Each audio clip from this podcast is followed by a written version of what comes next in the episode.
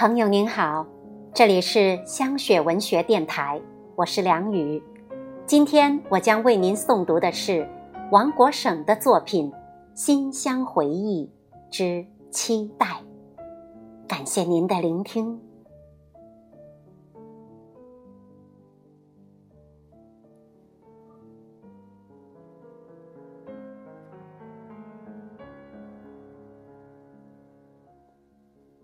车窗半开，晨风吹进来，丫头的青丝随风飘扬。她正看书，样子格外专注，眼神清澈，时而含笑，时而沉思。从上幼儿园开始，几乎都是我一早送她上学。读到小学三年级，情况反转，已是他叫我起床了。有时还会做好香喷喷的蛋炒饭等我。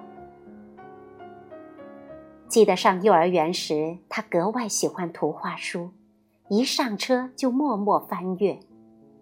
阅读培养了他从小讲故事的能力，表达清晰，绘声绘色，获过类似“故事大王”的一些奖项。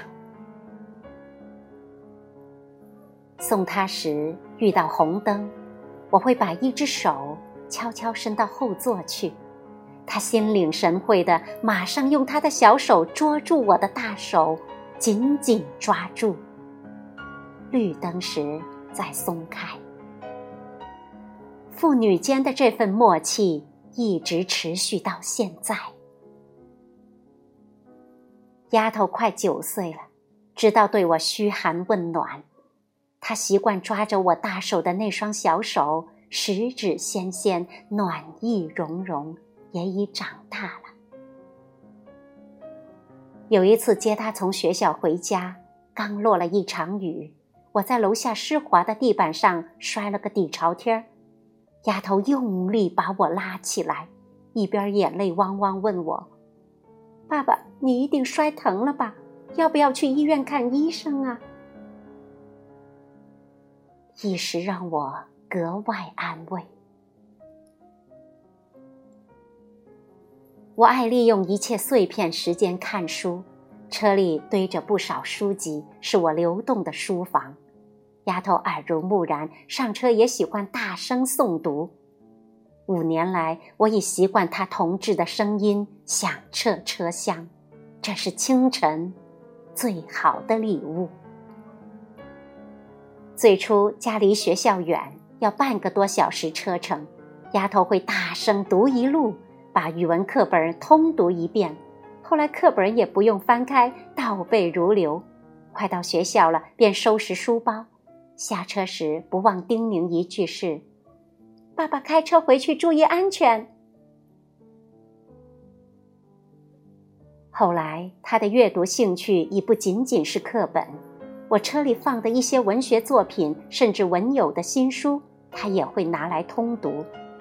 只要有书读，即使在喧哗的环境，他都能做到超然物外，气定神闲。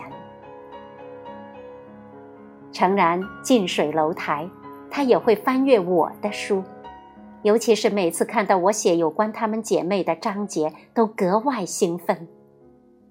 从文字里。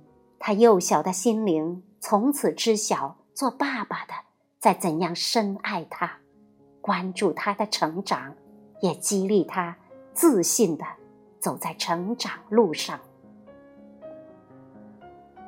有一次，他神秘的对我说：“班里一位同学无意翻开一本叫《罗岗文化人》的书，他看到了我的名字和照片他没有向同学炫耀是他爸爸，但他心里……”格外自豪，我笑而不语。